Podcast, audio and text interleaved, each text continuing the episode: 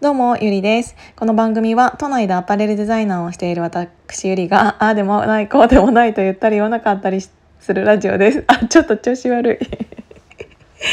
あの、昨日ね、あの、街歩いてて、久しぶりに実家の時の、あの、知り合いに会って、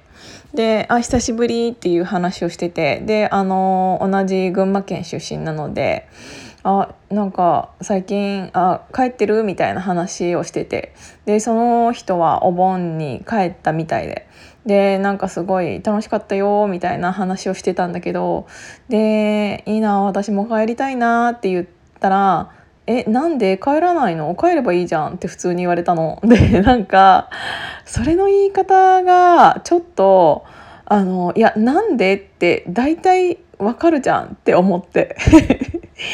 あの今の時期多分もうみんな移動している人の方が多いのかもしれないんだけど私は移動しないという、えーと、選択を取っている。もうこの1年以上ね。で大切な人がいるからこそ大切な人に移したくないな後悔したくないなって思ってるからまだ自分がワクチンを2回打つまではって自分の中では決めていてでまああの結局さワクチン2回打ったとしても人に感染させる能力はあのあるっていうのがもう証明されちゃっているからからだからといってどうっていうわけじゃないんだけど、まあ、そこら辺はさもうみんなあの個々のあの考え方じゃない？であので私は 結果的に合わないっていう選択肢を今は取っているんだけどでなんかでもその時の返し？なんか私も帰りたいけどなって言ったかん言ったったことに対してまあそうだよね時期が時期だからねっていう感じの返答が来るんだったらまだあのわかるけどえなんで？ってえなんで？って なんで？ってなんで？と思って。なんか本当にえコロナって知ってる？っていうぐらいのえなんで帰ればいいじゃん？みたいな感じだったからあこの人はこういう感じなんだって思った。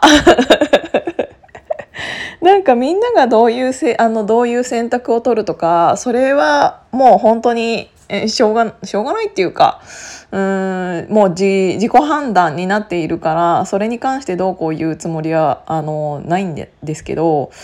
なんかその返答の仕方があこういう人が一番何も考えてないんだなとか思っちゃってなんかあのじゃあねって言った時にあもう一生会わないねって思いながら手を振ったんですけど 多分なんかあのー、難しい時代を生きているなって 自分で本当に思います。であのー、私ね本当にうんまあ昨日も話したけどさあの会社を辞めるっていうことになってあの下手くそだなって思ってんのその自分のうーん生き方私の生き方本当に下手くそだなって思ってるの。でうーんなんかまあこんなことを えこれ？あどうしようかな まあこんなことを言ってしまったらあれなんだけどその91011月ってうーんと納品の繁忙期なんですよ。なぜかというとえっ、ー、と夏とかだったらね T シャツ1枚に対してっていうか私がアパレルの仕事をしているから納品する時の売り上げのパーセンテージが私の給料として入ってくるんですけどあの夏とかだとやっぱり上代があの低いからうんとそんなに何て言うんだろうな。うん T シャツ1枚売ったとてそれが何千枚何万枚になったとてそんなに自分の売り上げに売り上げっていうかあの給料としてはうん売り上げにはならないんなりにくいんですけどやっぱり量売らなきゃいけないっていうのがあるからねけどあのー、ダウンジャケットとかそういうものが納品される時期になってきたのでそうするとうんとそれが納品されるイコールそのダウンの売り上げが私の売り上げにも入ってくるから ってなるとその9011月の給料っていうのが私はバカ高いんですよね。でなんかあのそれもう本当に T シャツ1枚ん？T シャツ100枚売るよりダウン12枚みたいな感じかな。っていうぐらいそのコスト差っていうのがあるからうん本当はそれをそれの売り上げっていうものがちゃんと入ってきてから辞めるって言った方が絶対に得。その私は年俸みたい年俸というか、まあ、個人事業主なのであの売り上げに対してのマージンっていうものが発生しているからで1年間で例えば1,000万稼いで稼いでたとしても、えーと、その3ヶ月で500万以上だったりするのね。ってなると他の、うんと、月額っていうのは本当に、えーと、普通の何て言うんだろう、まあ、このぐらいっていう売り上げになっていてそれうん。それとは別にそのなんかフィーバータイムみたいなのがそのダウンダウンとかそのアウター系を納品した時に、えー、ともらえるっていうのだからなんかちょっとしたボーナスみたいな感じ自分の中ではね。っていうのがあるんだけどそのボーナスをもらわずに辞めるって普通に考えたらありえないじゃないですか。あと1ヶ月。ちょっと頑張ったら、あのー、こんなにお金が入ってくるのにって思うのにそれを蹴ってでもここにもういたくないって思う、うん、選択をする、うん、思う選択をする。もうここにはいないっていう選択をするっていうのがなんかバカだなって思いながら本当に私らしいなってすっごい思うなんかそれはあの結構前にああ私父親譲りなんだって 思ったことがあって私結構やっぱりその自分の中でうーん許せないところというかその芯があって芯からずれていることっていうのは絶対にやりたくないんですよ。でそのずれていることをうんしてる間心は削れるわけだからうん、でも例えばその心は削れてもお金がめちゃくちゃ入ってくるっていう時にやるっていう選択肢を取るかそれとも心が削れるから、えーと、お金は捨てて、うん、やらないっていう選択肢を取るのかどっちかって言ったら私もお父さんも後者なんですよね。でなんかお父さんにも昔なんかあの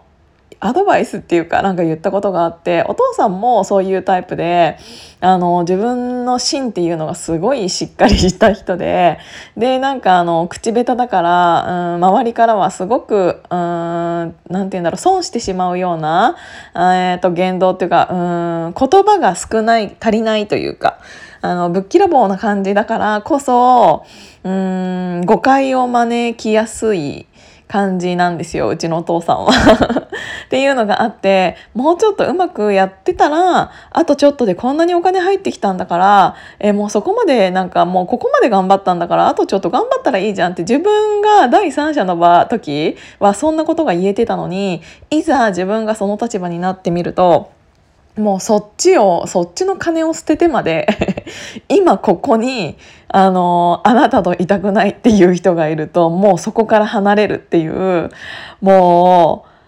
全体的なな全体的なっていうかそのおかそういうおお金だけで見たらすごくもったいないかもしれないんだけどきっと本人的にはそれの方がしっくりきていて、うん、心を、うん、削って数ヶ月あと頑張るっていうストレスをずっと抱えるって分かっているのにやるっていうのがあのお金よりも、うん、そのストレスをなくしてあの時間を有効活用したいってあの思うその気持ちっていうのは本当に父親譲りだなっていうのを改めて感じました。あの一見だから旗からそんな話を聞いたらうわーなんかもったいなって思うと思うんだけどなんかそこら辺がなんか改めて私らしいなってすっごい思った。もう本当に改めて生きるの下手くそだなって思うし不器用だなって思うけどうーんきっと私がもっと器用に生きれるような人間であったとしたらきっとこのラジオを聴いていただいている人っていうのはあのまた違う種類の人になってたんじゃないかなって思います。ああまたゆりちゃんこんなことしちゃったって思いながら聞いていただいている人が多いと思うので っていうことで今日も聞いていただいてありがとうございました。こんなラジオをいつもありがとうございます。ということで今日も聞いていただいてあまたちょっと同じこと言っちゃった。じゃあまたね